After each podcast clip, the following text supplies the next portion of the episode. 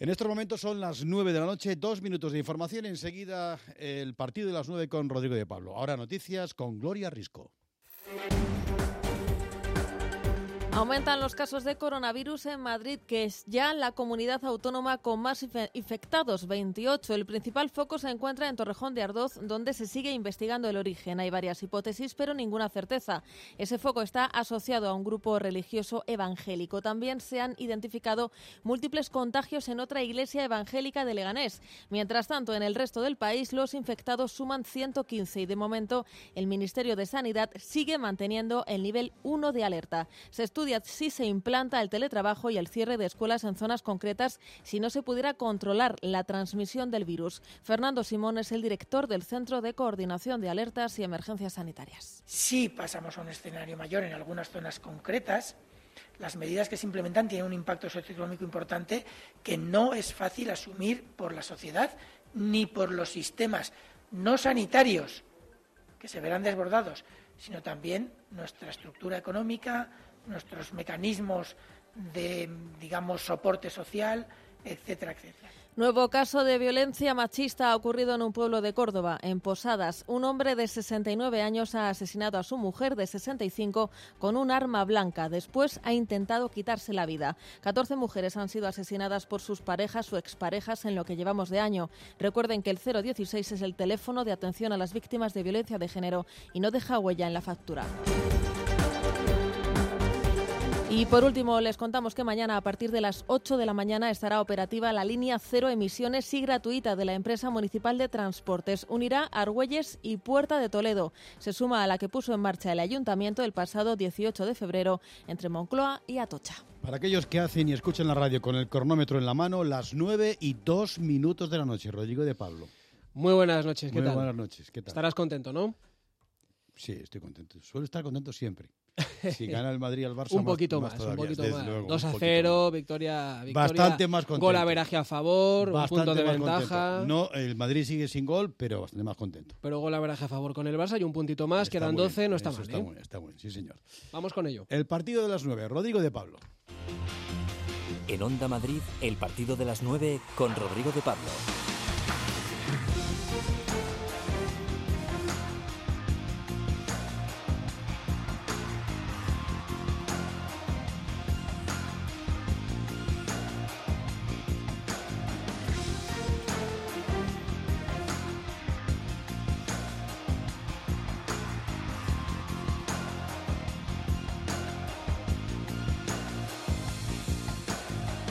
Hola, muy buenas noches. Aquí arranca el partido de las 9. Ya sabéis que si os pasáis por aquí hasta ahora, la luz del deporte siempre estará encendida. El clásico y el liderato han sido para el Real Madrid. Los focos hoy alum- alumbran a muchos jugadores blancos, pero nosotros vamos a cerrar el plano para fijarnos en el héroe inesperado, en Mariano, al que bastaron 50 segundos y cuatro toques para demostrar que él sí quiere jugar en el Real Madrid. El Geta vuelve a las eh, alturas de la clasificación a costa del Atleti y pasado el fútbol del fin de semana viene el baloncesto de la Euroliga y del coronavirus. El Madrid juega mañana sin público y sin prensa.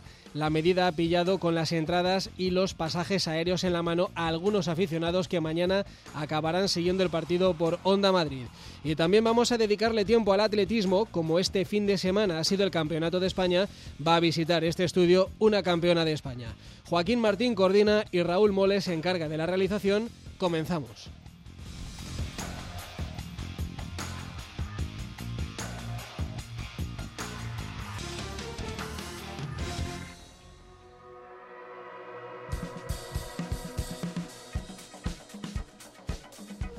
Es lunes 2 de marzo, abrimos la semana y el mes con nuestro mapa de sonidos y de noticias del día. Álvaro Cañete, buenas noches. Muy buenas noches, Rodri. El Real Madrid sonríe tras el clásico.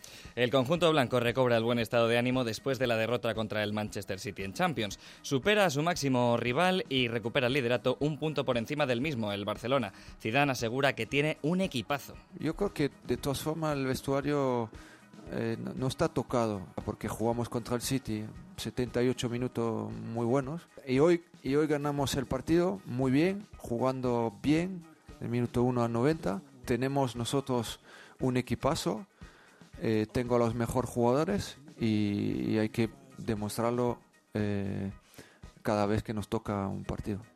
El Madrid ahora queda con la moral por las nubes, una moral que podría haber recobrado el Barça. Gerard Piqué se lamentaba así tras el partido.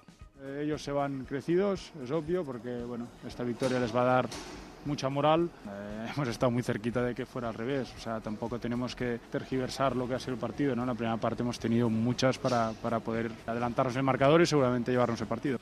Los madridistas vuelven a ejercitarse el miércoles para la visita del domingo al Betis.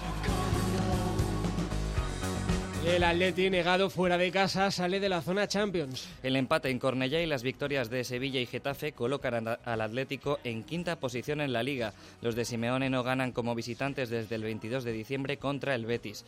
Por otro lado, llevan cinco partidos sin perder, entre ellos la victoria contra el Liverpool. Así lo ve Simeone para lanzar un mensaje más positivo. Bueno, nosotros cuando empiezan los partidos intentamos eh, sacar tres puntos. Eh, en estos últimos partidos, si no me equivoco, hemos jugado Granada, puede ser, ¿sí? después de Granada Valencia, después de Valencia Villarreal y después de Villarreal eh, eh, acá, ¿no? Entonces hemos ganado eh, dos y empatado dos. Estamos dando el máximo, así que esperemos que nos alcance para seguir compitiendo como, como siempre hemos querido. La novedad es que Tomás no estará contra el Sevilla el próximo sábado por acumulación de tarjetas. El grupo vuelve a entrenarse mañana a las 11. El Getafe sigue siendo la sensación en Europa. El combinado azulón volvió a ganar en Liga tras las derrotas contra Barça y Sevilla. Los de José Bordalás viven una buena dinámica después de eliminar al Ajax y ganar en campo del Mallorca. Nosotros estamos en una buena dinámica, sí que es verdad que veníamos de perder dos partidos de liga, quizá el último muy duro y de manera no muy justa, pero esto es fútbol y, a veces eh, ocurren estas cosas, pero estamos muy contentos por el trabajo del equipo. Con esta victoria vuelven a entrar en Champions. Bordalás ha dado lunes y martes como días libres a la plantilla. El miércoles comienzan a preparar el partido del sábado contra el Celta de Vigo, último peldaño antes de medirse al Inter de Milán en los octavos de final de la Europa League. Leganés retrasa su salida del descenso y ya piensa en el Villarreal. Los de Aguirre completaron su segunda sesión de la semana hoy a las 11. Carrillo, bueno, entrenaron domingo, ha entrenado hoy lunes, mejor dicho. Eh, Carrillo, que hizo su primer gol en Liga esta temporada contra el Alavés, Brian Hill y Aitor Ruibal, que tuvieron buenos minutos saliendo desde el banquillo, apuntan al 11 del próximo domingo en Villarreal. Y en baloncesto, el Real Madrid jugará en Milán a puerta cerrada por el coronavirus. El equipo madridista confía en las eh, medidas que ha tomado la Euroliga debido al brote de coronavirus en Italia. Así lo, subrayaba Facundo Campazzo en la previa del encuentro. Nosotros dejamos todo en manos de, la Euroliga, ¿no? Eh, al fin y al cabo van a pensar en, el jugador primero, en la salud del jugador o de las personas que están vinculadas al partido de baloncesto. Así que obviamente uno piensa en la familia más que nada, pero, pero bueno, si se juega, se juega y vamos a, a ir a ello. Fabián Coser y Gaby Deck no viajan por molestias y se suman a las bajas ya conocidas de Jules, Randolph y Miki. Mañana desde las 9 menos cuarto, el Olimpia Milano Real Madrid se juega en el partido de la onda. Podéis interactuar con nosotros en la cuenta de Twitter arroba partido de las 9 hasta las 10. Deporte y más en Onda Madrid.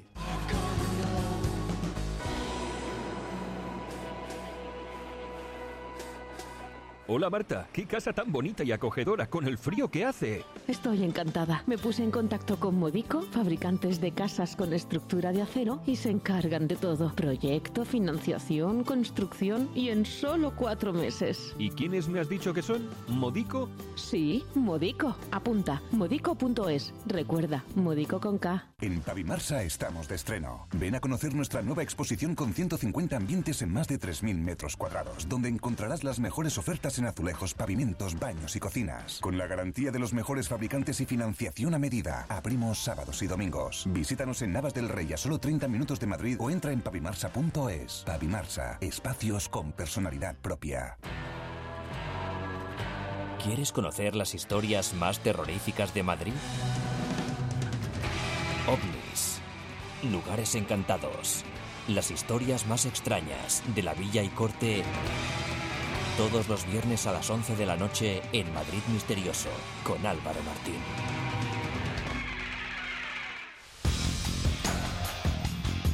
En Onda Madrid, el partido de las 9 con Rodrigo de Pablo.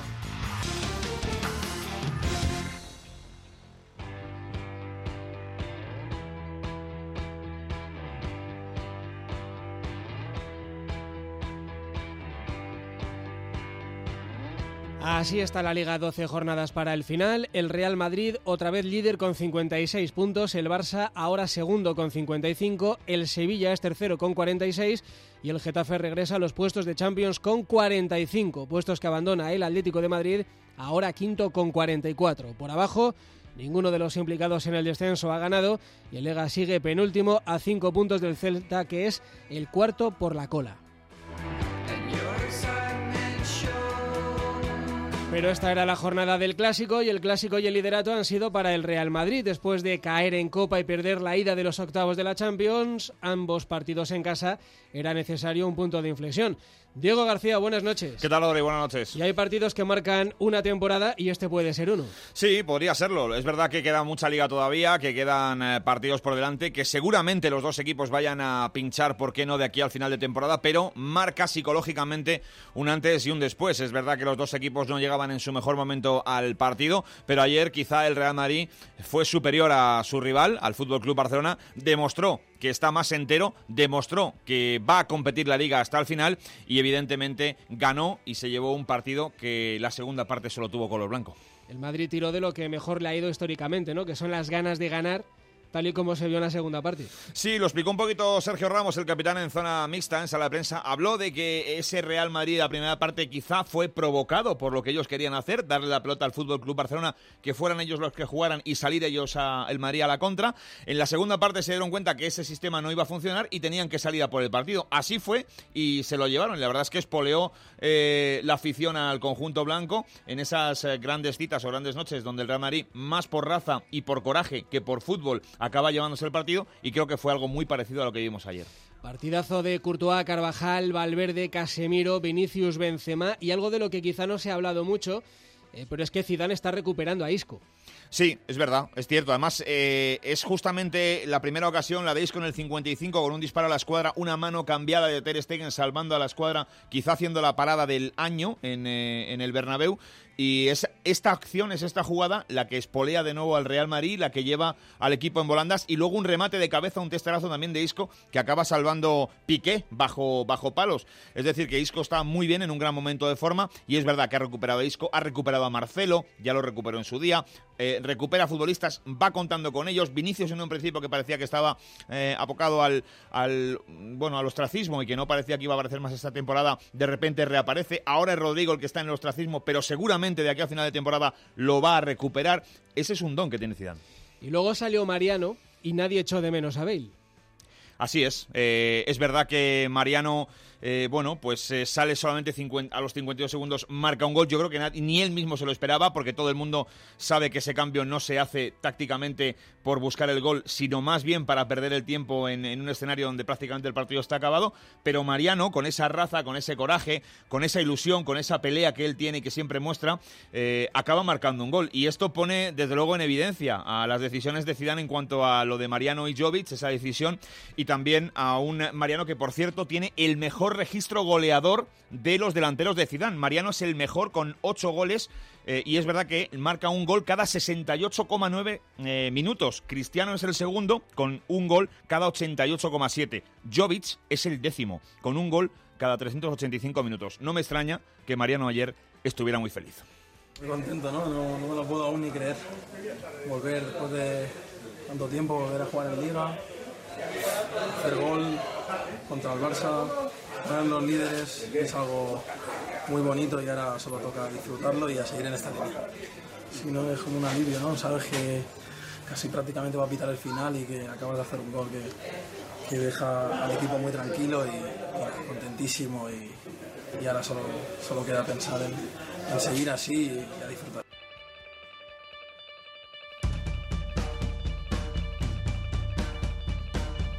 Fue la noche de Vinicius, que se convierte en el jugador más joven en marcar en un clásico por delante de Leo Messi, pero para nosotros, sobre todo, fue la noche de Mariano. Su gol fue algo así como un acto de justicia poética. Se va Mariano, se ha ido fácil de un titi, se va Mariano en el área, sigue Mariano. ¡Gol! ¡Mariano! ¡Se lo merece Mariano! Sí, señor. Luka Jovic, aprenda usted un poquito. Mariano, cantera, garra, lucha, coraje, actitud. Mariano sale y marca gol. Se lo merece Mariano para cerrar el partido. Marca Mariano. Real Madrid 2, Barça 0. Se lo merece Mariano, decía nuestro compañero Carlos Rodríguez. Creo que en Cataluña también hay mucha gente feliz hoy y gente que piensa lo mismo, que se lo merecía Mariano. Y si no, que se lo pregunten a Manolo Romero, que es quien lo llevó al Real Madrid. Hola Manolo, buenas noches. Hola, buenas noches. Se lo merece Mariano, ¿no? Y tanto, se lo merece por, por todo, por todo, por su esfuerzo, por su, por su humildad, por, por ser como es. Creo que no sé, por la paciencia que está teniendo y por las ganas que tiene de triunfar en el Real Madrid. Usted era, era ojeador del Madrid en Cataluña y es quien lo lleva eh, de Premia de Mar a Valdebebas, ¿no? Directamente.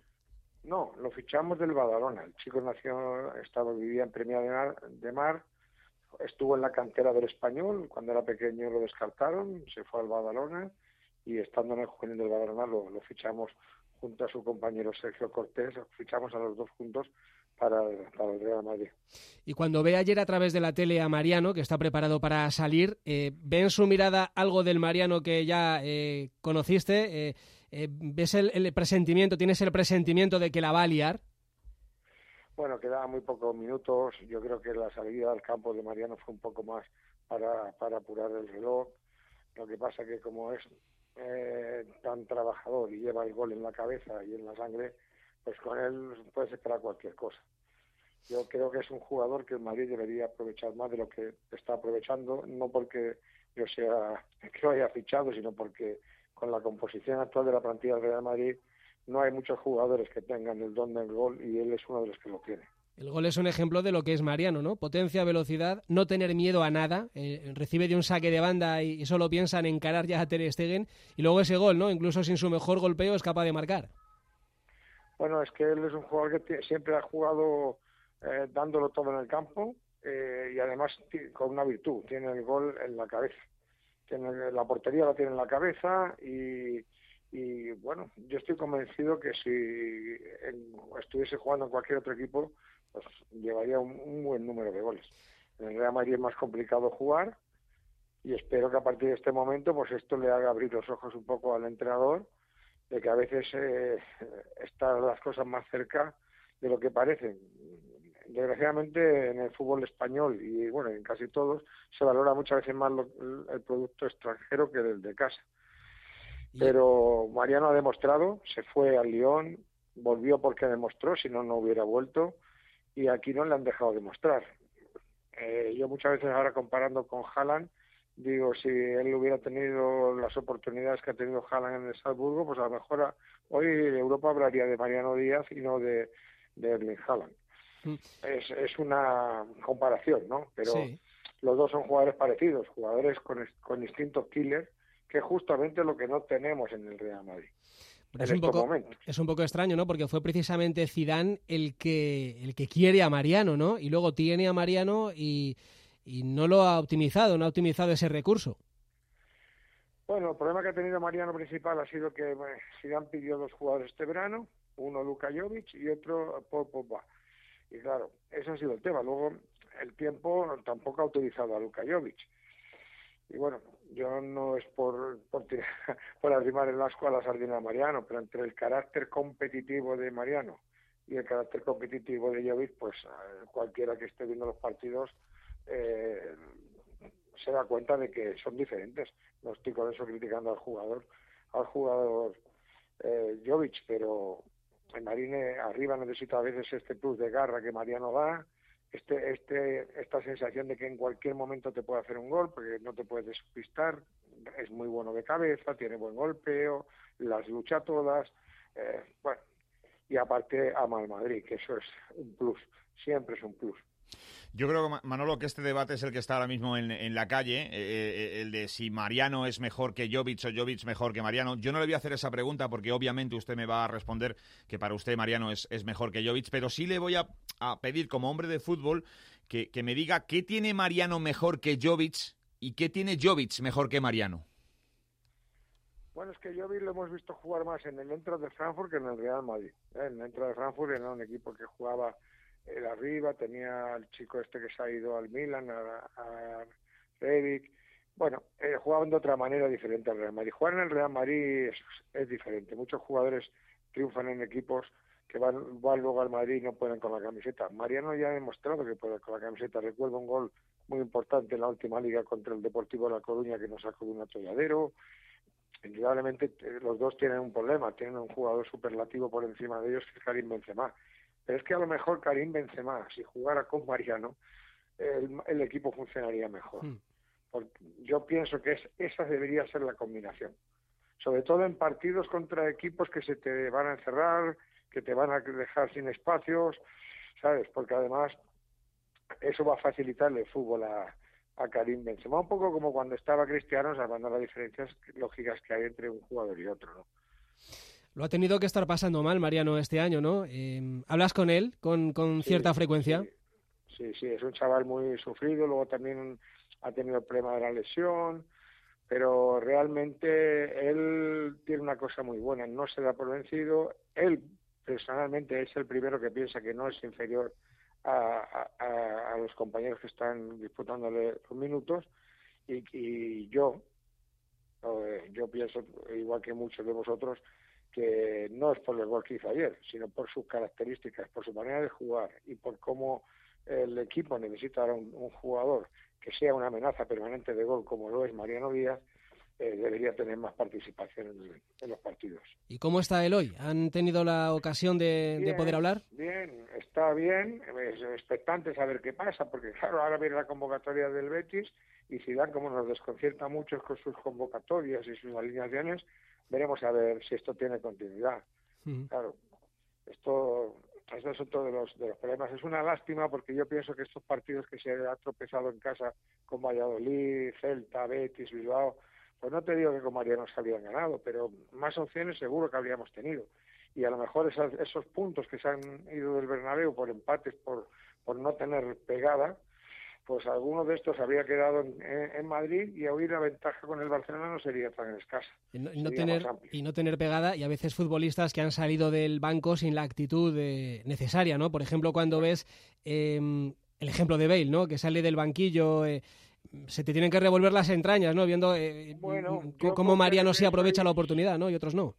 Con Gareth Bale soy un defensor a ultranza. Yo creo que él tiene bastante culpa, pero creo que el club también tiene bastante culpa porque es un jugador que debe y, y todos tenemos culpa porque es un jugador que tiene mucho gol. Yo para mí Mariano, Bale y Sergio Ramos y por este orden creo que son los tres jugadores con más gol de la plantilla y yo creo que a Bale eh, se le ha dejado y no se le tendría que haber dejado. O sea, si va a jugar a golf, hay que ir a jugar a golf con él, que no aprenda castellano porque nadie se le ha obligado a hacerlo. Eh, muchas cosas eh, que él, él sí él tendrá culpa indudablemente y debe ser una persona complicada no lo he tratado personalmente pero no debe ser fácil y más con el aureola de estrella de tele pero este chico se va a ir del Madrid sin haber dado ni todo el rendimiento que por su potencial se vislumbra que puede dar. Y mira que ha dado porque ha estado en partidos importantes eh, y que quedarán ya para la historia del club. Pero ahora tendríamos que ser inteligentes, tendríamos que enchufarlo como parece que se están enchufando otros, sin ir más lejos. Marcelo ayer hizo un gran partido, es otro jugador que ha sido muy criticado. Y yo creo que ahora deberíamos, el Madrid debería ser inteligente y aprovechar los goles de Mariano y luego en verano pues hacer un pensamiento. Eh, si le pregunta, eh, por ejemplo, Mariano, si te pregunta, no sé si tutearte o, o, o llamarle de usted, eh, pero si, si se dirige a Manolo Romero Mariano y le pide consejo, eh, ¿qué le recomienda Manolo Romero? ¿Que se quede y siga peleando por un puesto en el Real Madrid o que busque ya la suerte en otro lado? Es que él ha hecho ya un paso, que es salir del club y demostrar, que eso es lo más difícil. Y, y lo más, hay dos cosas muy difíciles de Madrid. Cuando sales, volver. Y primero tienes que salir, demostrar y volver. Y él ha salido, ha demostrado y ha vuelto. Entonces ahora él no se quiere ir, tiene la espina de no quererse salir del club sin volver a demostrar que es válido para el Madrid. Hoy todo el mundo, lógicamente, está hablando de su gol de ayer por la repercusión que tiene, pero yo lo que quisiera es que tuviera continuidad, porque estoy convencido que puede ser un gran recurso para, para nuestro equipo en las jornadas de, en estas 12 finales que quedan para de aquí a final de temporada, que serán 12 finales. Y para bien o para mal, eh, para el partido de vuelta en Manchester, yo por supuesto contaría con él. Y para bien o para mal ya hemos visto que un clásico a veces es el tipo de partido que puede cambiar la vida de un futbolista o la carrera de un profesional y que puede ser un punto de inflexión. Y a lo mejor lo es para Mariano. A ver cuáles son las convocatorias, como, como dices tú, de, de Zidane en las próximas semanas. Para el público más habitual, más, más de a pie, sí. Para los que seguimos fútbol, no. Porque recuerdo el último partido que jugó Mariano, quitado los minutos que le dieron en Arabia, que fue en pretemporada contra Galatasaray, que cuando salió dio una exhibición y eso no tuvo no tuvo ninguna repercusión. Y sí, era el Galatasaray, en, no sé si fue la UDICAP, me parece, pero el, partido aquel de pretemporada que hizo Mariano fue espléndido y, y de poco le sirvió, ¿entiendes? No sé, yo creo que muchas veces no se no, yo siempre digo que un entrenador su primera regla de oro debe ser eh, conocer perfectamente a sus jugadores y tratar de ser lo más justo posible.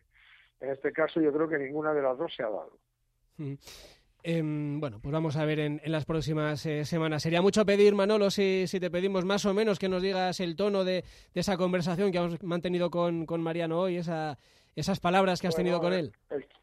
sí, le he dado ánimos, que siga trabajando, que no baje los brazos, lo que le digo siempre, y, que, y que, bueno, que sepa que hoy, como me está pasando a mí, que me han llamado varios compañeros vuestros, le va a venir mucha gente a hablar pero que, esto es esto es hoy. Mañana ya hay que seguir pensando hay que pensar en el Betis a ver si tenemos la suerte que le ponen en, la convocatoria y luego pues si tiene la oportunidad de salir hacer lo que hizo ayer salir al 100% intentar darlo todo y a ver si la suerte le acompaña. No es fácil y no es fácil porque es el Real Madrid la exigencia de jugar delante tiene gente de nivel top como es Karim Benzema no es fácil pero bueno eh, yo creo que él, si ha llegado hasta aquí, va a pelear hasta el final. Lo conozco, es un guerrero, no se va a rendir y lo que confío es que tenga la oportunidad de hacernos felices a todos los madridistas como nos hizo ayer cuando consiguió batir a Ter Stegen y, matar el partido con su segundo gol. Ojalá así sea. Por cierto, Manolo, he leído que una vez estuvo muy cerca de llevar a Busquets al Real Madrid. Bueno, Busquets, Busquets ha sido la mayor bronca que me han metido mis años en el Madrid, porque lo teníamos para llevar a, allí, bueno, le enviamos un FAS al club donde estaba jugando, que era Java de Tarrasa, justo cuando enviamos el FAS para pedir que viniera a probar, que previamente había pedido permiso a su padre, que estaba trabajando en el Barcelona de entrenador de porteros, Carlos Busquets, mm. y mi jefe del Real Madrid entonces, que era Paco de Gracia, me dijo, uff, eh, vas a hacer el tonto, pero bueno, te voy a hacer caso. Y efectivamente, fue enviar el FAS y el Barcelona sin probar ni nada para evitar que lo ficháramos nosotros, se lo llevó. Vaya, y el final de la historia ya lo conocemos todos. Manolo, ha sido... Tuvimos, tuvimos del Barcelona muy cerca de fichar a Sergi Roberto, prácticamente estaba hecho, no vino por un tema familiar, y luego acabó en el Barcelona cuando jugaba en el Nasti Tarragona, bueno, en fin, ha habido varios varios casos que te podías te podíamos estar una hora hablando y, te podía dar muchos detalles que seguro que te gustaría. Seguro que sí. Y, además me quedo con la copla, así que otra llamada seguro que vamos a hacerte para poder hablar de ello. Está claro que ojo tienes, eso está claro. Eh, Manolo, pues, un abrazo muy pues fuerte. Todo lo que necesitéis, eh, metéis a vuestra disposición y a ver si tenemos suerte con Mariano, sí Mariano, el Real Madrid se programa campeón de liga, que ya hace falta y hace mucho tiempo que no lo somos. Ojalá sea así. Eh, eh, un abrazo muy fuerte, Manolo. Eh, podéis estar en Cibeles narrando la, felicidad de los madridistas. A ver si es verdad, el mayo. Un abrazo fuerte, gracias. a vosotros.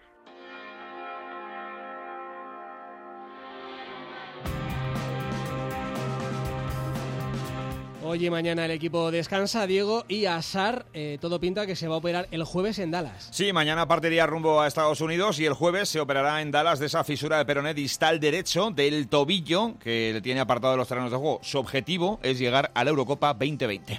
Gracias, Diego. Un abrazo.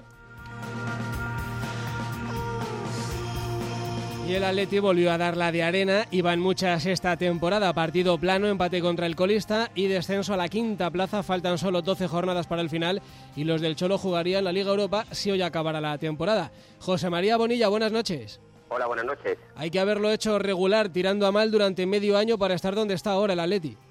Sí, el Atlético de Madrid tiene un gran problema, sobre todo a domicilio, todos lo saben, técnicos y jugadores, pero no están encontrando la solución. Tan solo tres victorias como visitantes y se han dejado puntos ante equipos que andan en situaciones complicadas en la tabla. Te digo un dato, ha empatado en casa del decimotercero, em, ha empatado en casa del decimoquinto, ha perdido en casa del decimosexto, empató con el decimoséptimo en el Metropolitano, empató con el decimonoveno en el Metropolitano y ayer empató con el último clasificado en eh, Cornellá. Así que, evidentemente, esos son los datos del Atlético de Madrid, que un conjunto de Diego Pablo Simeone con algo más eh, de chispa, sobre todo fuera de casa, no te digo que estuviese peleando con Fútbol Club Barcelona y Real Madrid, pero sí estaría menos agobiado de lo que le está ahora mismo en la situación liguera. Más de dos meses sin ganar fuera de casa. Si alguien habla claro, ese es Saúl.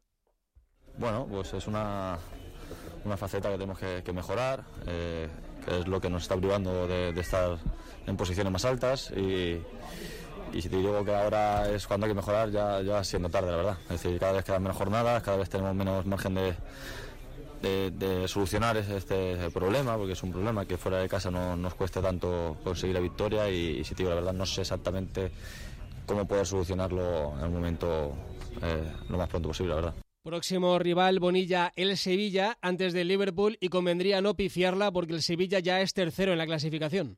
Sí, a dos puntos eh, de ventaja del eh, conjunto del Metropolitano. Eh, va a ser una auténtica final para los de Diego Pablo Simeone, que no van a poder contar con Tomás, que allí vio la quinta amarilla, se va a perder el partido ante el Sevilla por acumulación de amonestaciones. Un abrazo, Boni. El reverso de la mala temporada atlética lo encontramos al sur de Madrid, en la margen izquierda de la carretera de Toledo, en el Coliseo Alfonso Pérez. Ayer partido serio, sin alardes, pero con victoria en Mallorca. Javi Rodríguez, buenas noches. ¿Qué tal, Rodrigo? Buenas noches. Y además, si unos pueden celebrar en la Cibeles a final de temporada que son campeones de liga, a lo mejor el Getafe está celebrando en la Cibelina, que estará en la Champions League de la próxima temporada, ¿eh? Camino va, camino va el Getafe. ¿Cómo es el día siguiente a estar otra vez en una posición de Liga de Campeones? Bueno, pues como bien dices, después de un partido sin muchos alardes, pero sujetado sobre todo por dos hombres que están siendo vitales para José Bordalás, tanto Mauro Arambarri como Maximovic, los dos intervinieron de hecho en el tanto del Balcánico en el gol de la victoria para, para, el Getafe, pues tranquilidad y sobre todo, sobre todo un poco de calma en el cuadro de José Bordalás, que sabes que no le gusta absolutamente nada tirar esos cohetes al aire después de, bueno, pues tres puntos que le vuelven a meter en posición de Champions, es cuarto, sobre todo buena victoria para eh, romper esa racha de dos derrotas frente a Barça y frente a Sevilla que acumulaba en el Campeonato Nacional Lidero. El calendario a priori ahora es benévolo, ¿no? El Geta se mide a los de abajo.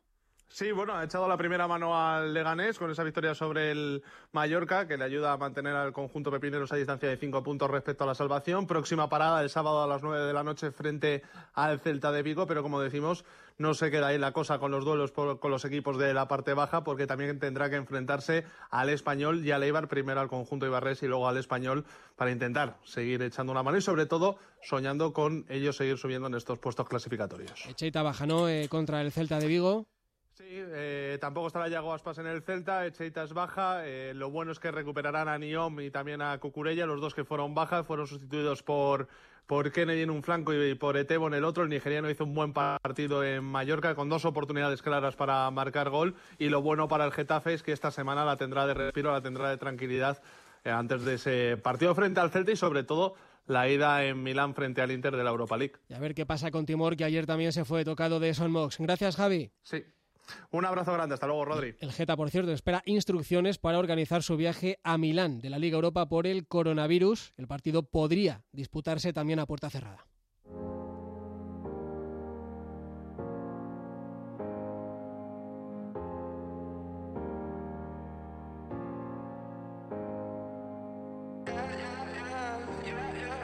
Esta semana las competiciones europeas nos dan un respiro, pero el desenlace de los octavos de la Champions está a la vuelta de la esquina. Hoy hay un Portsmouth Arsenal en la FA Cup, pero nos interesa más poner el foco en otros lugares. Alberto López Frau, buenas noches. ¿Qué tal, Rodri? Muy buenas. Por ejemplo, en el City de Guardiola, que vuelve a conquistar la Copa de la Liga, repitiendo el resultado del Bernabéu. Sí, efectivamente, un gol a dos ante un histórico, ante el Aston Villa, que esta temporada además está en la Premier. En un partido, la verdad es que fue superior el, City. ¿eh? Terminó sufriendo en los últimos minutos porque el resultado fue corto. Ese 1-2 eh, marcó el Aston Villa y en los últimos minutos el City sufrió un poquito para defender área propia. Además, hizo muchas rotaciones, un once muy distinto respecto al Bernabéu, pero jugó francamente bien. Otra vez con doble pivote, lo comentábamos la semana pasada, eh, con Rodri, con Gundogan. Eh, jugó muy bien Foden como extremo derecho, además teniendo mucha paciencia, esperando muy abierto para recibir el balón. El Kun fue titular, que no lo fue en el Bernabéu, con Silva por detrás, fueron las dos principales novedades de- del 11. Y luego defendió bien el equipo. Jugó Zinchenko de lateral izquierdo, que ayuda bastante a tener el control del balón. No hay que olvidar que es un centrocampista reconvertido a lateral.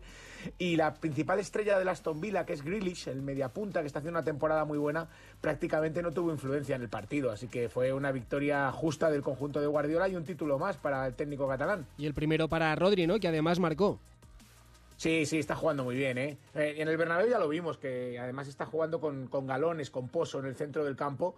Y la verdad es que sí, marcó un buen gol y tuvo además mucha influencia. En, el City tuvo que dominar permanentemente porque el Aston Villa le esperó mucho en campo propio y Rodri estuvo a un nivel altísimo en el centro del campo y además se complementa muy bien con Ilkay Gundogan. Y al partido 44, Alberto, cayó el Liverpool Sí. en la Premier. Eh, ¿Hay algún apunte que el Atleti pueda hacer del partido del Watford para la vuelta de Anfield? Pues tácticamente eh, Pearson eh, armó un equipo con mucha inteligencia y sí, efectivamente, la espalda de los laterales. Comenzó defendiendo 4-4-2, después pasó a un 4-5-1 dejando arriba a Troy Dini y le obligaba al veterano Dini a hacer desmarques a la espalda de Alexander Arnold y a la espalda de Robertson. Por lo tanto, como el Liverpool tiene que atacar, porque de momento está perdiendo por un gol a cero la eliminatoria, el Atleti a la espalda, si Diego Costa llega y está bien, le puede hacer muchísimo daño, porque así le ganó por tres goles a cero el Watford. Eh, los tantos llegaron en la segunda parte, eh, doblete del Seleganés Sar, que es un jugador muy rápido, que hace mucho daño al espacio, y después precisamente Troy Dini hizo el tercero. Pero eh, se lo hizo todo el daño así, de esa forma, con Liverpool atacando, eh, muy adelantado, y el Watford jugando balón largo a la espalda de los laterales del Liverpool. En ese partido de Deulofeu se rompió el cruzado. Vamos a ver en qué queda lo del futbolista catalán. Y en Italia, Alberto, nos quedamos con las ganas del Juve Inter por culpa del coronavirus y el Atalanta de 7 en 7 y ya van tres veces este año. Sí, sí, espectacular. Lo del Atalanta es, es tremendo. Dos goles a siete. Hat-trick de Dubán Zapata, del colombiano. Partidazo de Ilicic. Y bueno, ya el Valencia ya sufrió hace 10 días en, en San Siro de lo que era capaz este equipo, que es un equipo que juega muy alegre con Gasperini, que incorpora permanentemente los carrileros arriba, eh, y Gossens. Eh, el Papu Gómez tiene una influencia por todo el campo. Ya no es el jugador rápido hace 4 o 5 años, pero se junta mucho con los mediocentros, con Pasali, con Freuler. Es un futbolista que, que cose al equipo, que hace un poco de costurero tocando permanentemente. Los centrales son lentos, pero la verdad es que eh, tienen bastante oficio, se colocan muy bien. A mí no me convence el portero Golini, pero efectivamente arriba el equipo se desencadenó por tercera vez y dos goles a siete al Leche. Luego en Alemania el Bayern es más líder porque pinchó el Leipzig, pero cuéntanos quién es Dietmar Hopp y por qué hay tanto lío con él. Bueno, fue tremendo. Eh, supongo que la mayoría de oyentes ya, ya sabrán lo que sucedió. Eh, el árbitro avisó hasta por tres veces a los hinchas más radicales del Bayern que se habían desplazado a Hoffenheim. Eh, mostraron una pancarta eh, ofensiva insultando gravemente a Dietmar Hopp, que es el propietario del Hoffenheim. En Alemania, los clubes, los clubes más tradicionales, incluyendo el Bayern, eh, no les gusta que se rompa la norma de 50 más 1, la mitad más 1. Es decir, la mitad del capital más 1 tiene que pertenecer a los socios. Dietmar Hopp es un empresario de mucho dinero que ha decidido invertir en el Hoffenheim. Y el Hoffenheim, como el Leipzig, por ejemplo, rompe esa norma del 50 más 1. Lo que no justifica es que por eso se eh, infrinja gravemente y se lesione a este pobre hombre que le pusieron en las pancartas unos insultos gravísimos. Las pancartas además rezaban contra la Federación Alemana porque los hinchas del Bayern consideran que la Federación Alemana de alguna forma es cómplice de lo que estaba sucediendo. Y la sorpresa general fue que al, tercer aviso, después de ir ahí Hans-Dieter Flick, el técnico del, del Bayern, de ir a Álava, exjugador del Hoffenheim, eh, de, y del propio Karl-Heinz Rummenigge, abrazar a Dietmar Hopp en el, en el palco, pedir que se calmaran, que pararan, el árbitro suspendió el partido. Y Cuando volvieron al terreno de juego, los jugadores durante 13-14 minutos, Rodri, se dedicaron a pasarse el balón entre ellos en señal de protesta, claramente, como castigo a la afición del Bayern desplazada allí, y luego todo el rato eh, gestos de jugadores y, directivos del Bayern queriendo empatizar con los futbolistas del Hoffenheim, con la directiva del Hoffenheim, bajaron a pie de campo Dietmar Hopp y Rummenigge, y bueno, yo creo que dieron una lección preciosa, vamos a ver después si hay sanciones o no las hay, y eso fue lo que sucedió y yo no lo había vivido nunca, desde luego. Es una imagen única y que se podría extrapolar, ¿no? Para cuando suceda algo en la grada parecido, cuando eh, haya insultos hacia alguien, da igual que sea un propietario, que sea un futbolista, que sea un insulto eh, por motivos eh, xenófobos o por cualquier índole, que se pueda hacer lo mismo. Y así seguramente eh, se empiece a tomar conciencia de que hay líneas que no se pueden traspasar y que hay formas mejores de defender, en este caso, el fútbol tradicional, el fútbol negocio o de lo que sea. Alberto, un abrazo muy fuerte y muy buena semana. Muchas gracias, Rodri, un abrazo grande.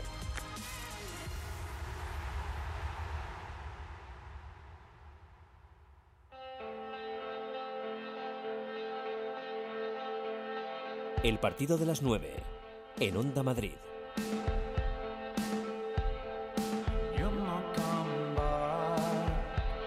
Otra gran noticia del día vincula el mundo de la canasta con el coronavirus. Mañana el Madrid juega en la Euroliga en Milán, sin prensa y sin público, pero va a jugar. El Madrid viajará mañana y no, y como habría ocurrido de no ser por la alarma del coronavirus, van solo 11 jugadores y solo pueden entrar al pabellón jugadores, técnicos, médicos y operadores de televisión. Nadie más, ni siquiera los aficionados que ya tenían su entrada. Eh, creo que David es uno de ellos. Hola David, buenas noches. Hola, buenas noches. En tu caso, ibas a viajar desde España, ¿no?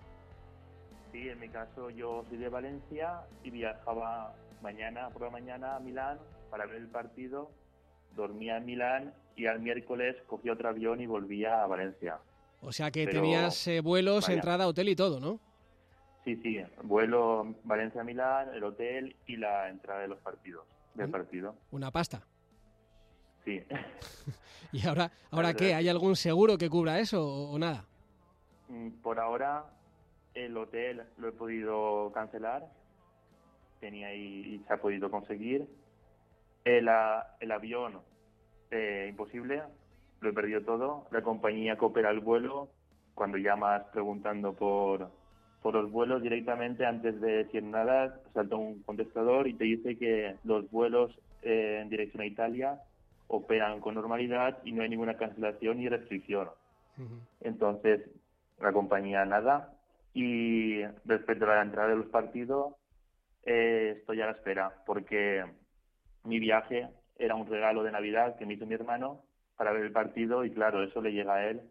Y hoy aún no he podido hablar con él y no sé si de Milán le han dicho que nos devuelven el dinero o otra entrada, eso no lo tengo claro aún.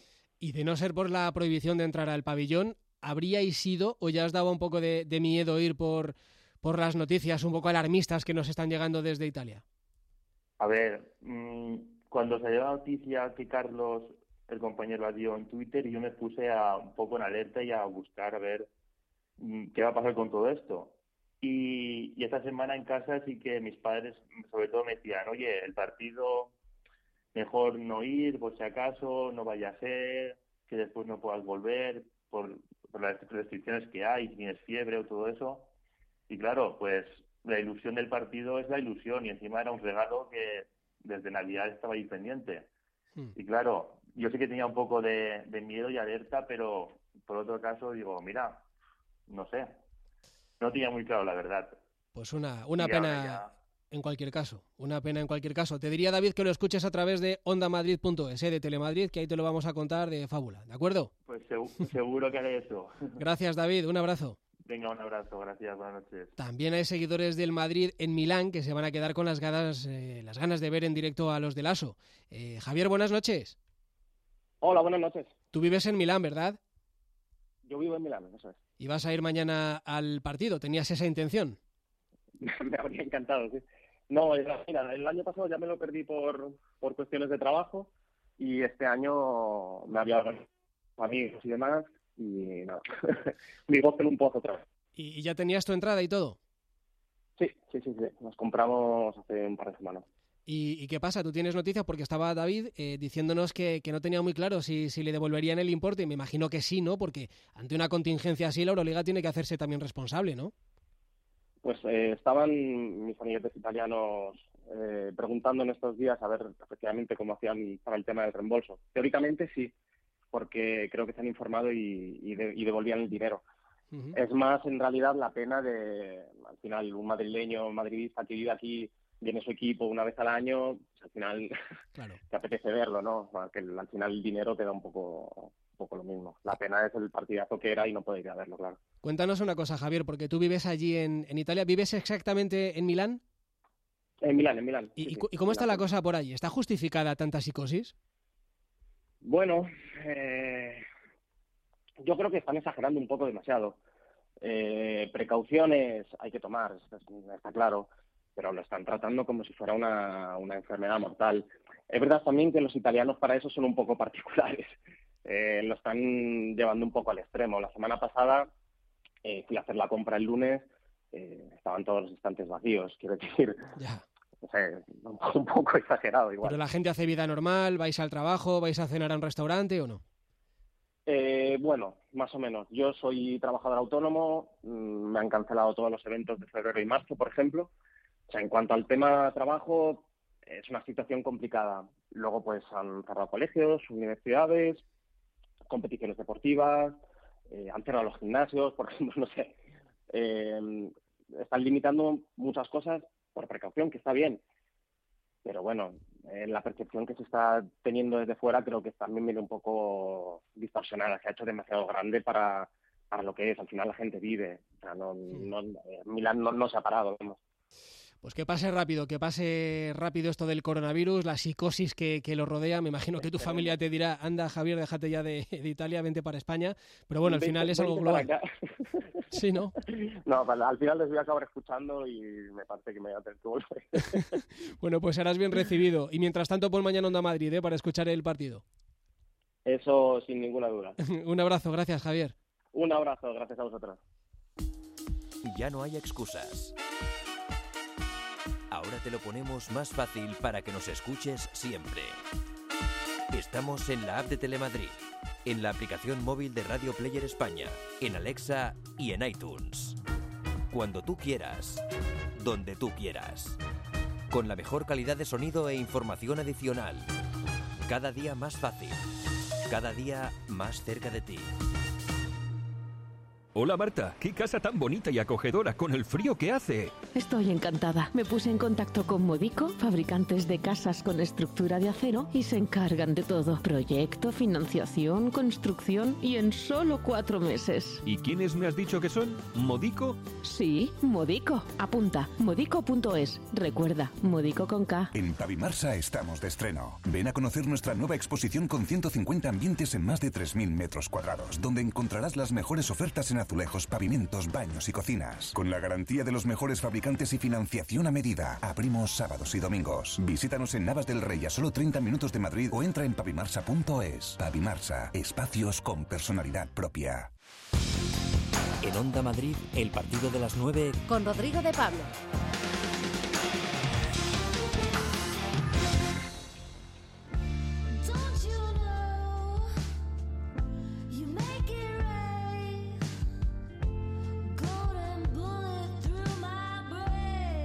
Ahora tiempo para el atletismo. Este fin de semana ha habido campeonato de España y hoy nos visita una campeona de España. Jesús Flores, buenas noches. Pues sí, doble campeona de España en los 200 metros. Lo fue en 2017 y ayer en 2020 eh, en este campeonato de España de Orense. Cinco veces internacional ya con la selección absoluta y uno de los referentes de la velocidad española. Ya está con nosotros aquí Paula Sevilla. Hola Paula, bienvenida. Hola, buenas noches. Eh, me decía Jesús Flores, hay que traer a Paula cualquier día, que es de mi pueblo, que es una crack, que es una referente de la velocidad española, y le has dado la razón, ¿no? Pues sí, o sea, yo me, entreno para esto, para hacer velocidad y para hacerlo bien en el Campeonato de España y bueno, pues está, es un orgullo para mí estar aquí con vosotros y compartir este momento. Habrás tenido fines de semana peores ¿eh? que este último. Pues sí, sí, la verdad es que sí, ha sido un lujazo, me lo he pasado súper bien porque sobre todo he disfrutado corriendo y he disfrutado viendo a la gente cómo reaccionaba ante mis carreras y la verdad es que es un gustazo. Había ambientazo, ¿no? Allí en Orense. Sí, sí, la verdad es que ha sido un, un ambiente muy acogedor, todos los gallegos se han portado súper bien, el, el, formato del campeonato ha sido muy divertido, la zona de calentamiento estaba incluida en casi en la, a pie de pista, entonces ha sido muy acogedor y el ambiente ha sido brutal. ¿Y qué pasa en la Solana, que hay tanta densidad de atletas? Ahí cuando una mujer tiene una niña, el, la matrona le dice, ha tenido usted un atleta, ¿no? Un, pues una ojalá, velocista. Ojalá y sea así y sigamos saliendo muchas más. Bueno, campeona de España en 200, marcó en semifinales, ¿no? Que eh, no, seguramente no es tan importante como ser campeona de España, pero en año olímpico, hacer 23-33, mejor marca de los campeonatos, creo, ¿no? Es como para hoy ver las cosas de otro color, ¿no? Pues sí, es muy importante porque este año todo se puede clasificar a los Juegos Olímpicos por World Ranking y hacer una buena marca era importante. Entonces, cuando me vi en la semifinal y que era una buena carrera, que tenía de referencia por la calle 6 a Nerea Bermejo, que era una de las favoritas, y en las calles 4 y 5, o sea, en la calle 4 y 3, una de mis compañeras en los anteriores relevos, pues vi que era una oportunidad importante para correr y, y así lo hice. Por cierto, cuéntale eso de justo en esa semifinal, cuando empiezas a correr y escuchas la megafonía, ¿no? Porque otras veces te dejas ir y aquí, ¿qué pasó? Pues sí, yo cuando iba corriendo escuché por megafonía que el que lo estaba retransmitiendo decía que había roto el crono en Madrid y que iba muy bien, que la marca podía ser espectacular, entonces es cuando aproveché y dije pues tengo que correr hasta el final para ver qué marca sale y así fue, corrí hasta el final. Sabía que ponía un poco en riesgo la final porque no sabía si iba a recuperar bien y tal, pero creo que ha merecido la pena. O sea, que eso se oye en una curva, además una curva tan cerrada como en una pista cubierta, estás a la carrera, a, a, tu velocidad, a las rivales y también escuchas lo que dicen por la megafonía. Bueno, en esa ocasión la verdad es que sí, siempre escucho a mis padres porque sí que los sitúo en la pista y sé dónde están, entonces sí que escucho sus gritos, pero en ese momento no sé por qué escuché a la megafonía, estaba solo en correr hasta el final y, y eso, buscar la, el pase a la final, pero cuando vi que podía hacerlo y que estaba bien y que todo el mundo estaba flipando, por así decirlo, en mi carrera, pues dije, es el momento de demostrar lo que he entrenado. Y has bajado un montón, ¿no? Tu marca. Sí, sí, he bajado de 23.76 a 23.33. Y eso, eh, te despiertas por la mañana y ya notas que va a ser un gran día, dices, uy, qué bien estoy, me encuentro fenomenal, todo parece que encaja, todo está en su lugar, o, o, o, te llegó a sorprender decir, no, no pensaba que estaba tan bien.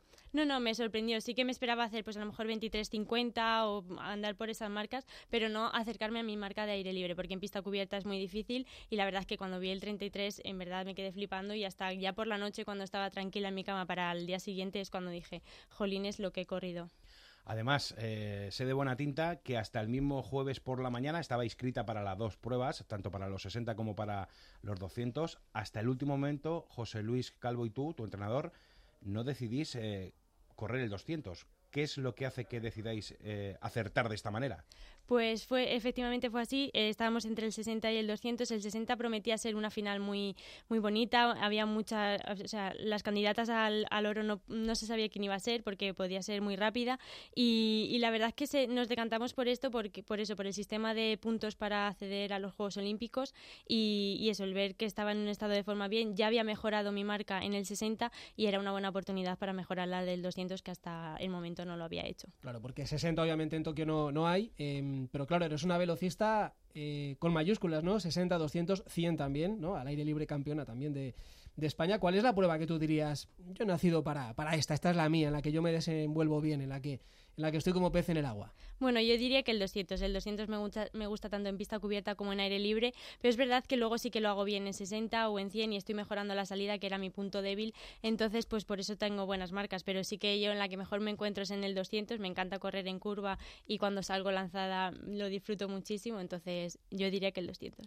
A nivel individual está un poco complicado porque sería batir incluso la marca de Myers en pista cubierta, ¿no? Esos 22.80 mínima para el 200 y luego está el tema del relevo. ¿Cómo vemos eh, de factible el hecho de poder estar en Tokio? Bueno, pues eso, nosotros los velocistas tenemos esa suerte de que podemos competir en relevos y en prueba individual. En relevos, eh, a la vista está, el Campeonato de España se han batido muchísimas marcas personales, tanto en eliminatorias, en 60 y en 200 y en todas las rondas.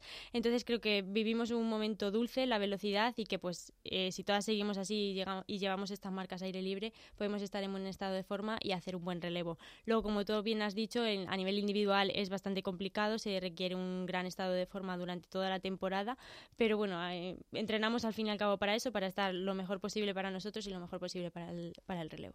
Vives en la Blume, ¿no? Aquí en Madrid. Eso es, sí. El otro día estuvo aquí Alberto Ginés, el escalador que, que va a representarnos en Tokio. Tiene 17 años, ¿eh? ya se ha asegurado el billete.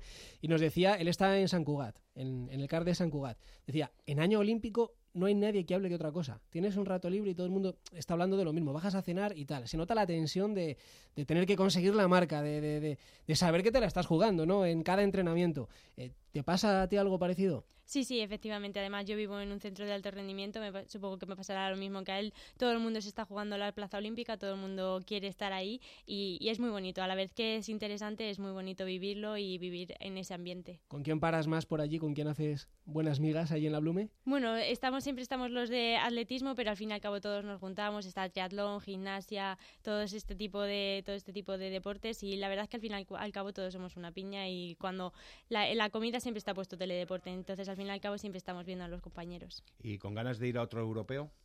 Sí, por supuesto. Realmente el objetivo real de esta temporada sería ese y el, iber- el iberoamericano. Entonces, eh, pues eso, eh, la verdad es que me encantaría un montón. Eh, la mínima la han rebajado un pelín con respecto a mi marca, entonces me tengo que superar otra vez en aire libre y hacer mi marca personal para poder estar allí, pero creo que es el objetivo real de esta temporada.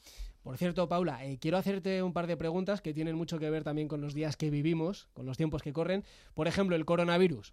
En Orense os habéis juntado unos cuantos. ¿Ha habido psicosis con, con esta historia? ¿Ha habido algo excepcional? ¿Alguna medida que os han dicho que tomarais? ¿Alguien os ha dado una charla? ¿Cómo ha ido la cosa? Bueno, simplemente sí que pues por la alarma social que hay, cada vez que estornudaba uno, pues era en plan, a mí no te acerques, pero poco más. O sea, no nos han dado ninguna guía, sí que desde la federación o desde la propia Blume, pero como ya organizaciones aparte, ellos sí que nos han informado de que si viajamos a alguno de los centros de este tipo, donde se desarrolla más este tipo de virus, que sí que avisemos, pero aquí en Orense no ha habido ningún tipo de ningún tipo de medida, sí que está la alarma social de si se cancelará nuevamente los Juegos Olímpicos, que sí que es un tema que se ha hablado bastante a pie de pista, pero pero bueno, más allá de eso no ha habido esa alarma social allí. Eso sería Pues no voy a decirlo, pero una catástrofe, porque en verdad es el objetivo que todo el mundo está preparando y no solo lo preparan en el último año, sino que son cuatro años de preparación para estar ahí, así que sí que sería una faena. Ya nos han quitado el Mundial de pista cubierta y mucha gente, se ha-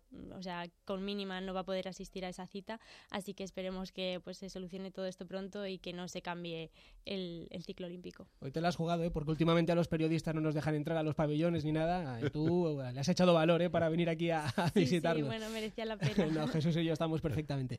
Y otra, otra pregunta. Esta semana eh, se celebra el Día Internacional de la Mujer, como bien sabes, el día 8 de marzo. ¿Cómo te posicionas tú ante este día, sobre todo como deportista española, eh, como atleta? ¿Hay alguna reivindicación que te gustaría hacer, no sé si en comparación al, al atletismo masculino o alguna situación que te gustaría poner el acento sobre ella? Bueno, en cuanto a mi deporte, creo que es un deporte bastante justo. Hay mucha equidad entre los, los resultados de los chicos y los resultados de las chicas. Sí que es verdad que si comparamos en otros deportes puede haber un, o sea, puede haber una diferencia mayor, pero en mi deporte la verdad es que no. El resultado que una marca personal vale lo mismo para un chico o para una chica. Además tenemos los la, la tabla de puntos hú- húngaros que se pueden transformar cuánto vale una marca y cuánto vale otra en, en equidad de sexo. Pero sí que es verdad que si comparamos en otros deportes, pues la diferencia es mucho mayor y que sí, sí que se podría regular, pues esto que muchos resultados femeninos son muy- mucho más válidos que o sea, masculinos o que tienen mayor mérito de en cuanto no que tengan mayor mérito, sino que se merecen una repercusión mayor y que igual no se les da. Entonces, pues eso, yo en mi deporte la verdad es que estoy muy orgullosa de cómo se están haciendo las cosas y cómo nos comparan a unos y a otros, pero sí que se podría hacer, sí que se podría se, podría trasladar a otros a otros modelos. Bueno, pues eh, dicho está y paso a paso, como tiene que ser. Em, ¿Cuándo dices entonces que vas a hacer la marca para los juegos, para estar atentos nosotros y... ¿eh? Bueno, ojalá, o sea, ya, yo me marco como citas importantes el final de la Liga, el Campeonato de España y luego, pues eso, si tengo la oportunidad de representar a España en el Iberoamericano o ya en el, en el, en el Europeo, aunque este es, es, a final, o sea, es después de los Juegos Olímpicos, pero creo que esas tres citas previas son las más importantes para poder hacer esa marca. Vamos a estar muy atentos, ¿eh? vamos a estar muy pendientes y si no ya se encargará Jesús Flores de, de que lo estemos.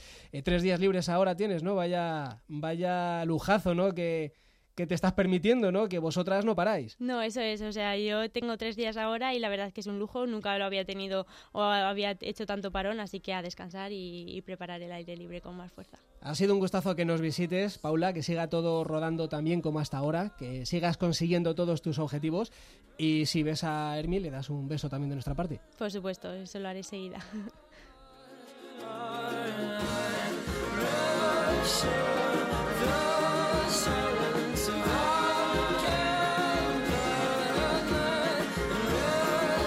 Ya nos acercamos al final, hemos abierto la semana y el mes con el clásico en el retrovisor, pero con mucho baloncesto en el partido de la Onda. Mañana Olimpia de Milán, Real Madrid, el jueves Real Madrid, Villerban. Nos vamos, mañana más deporte en el partido de la Una y en el partido de la Onda con la Euroliga. Ahora la mejor radio sigue con Félix Madero y el enfoque. Adiós.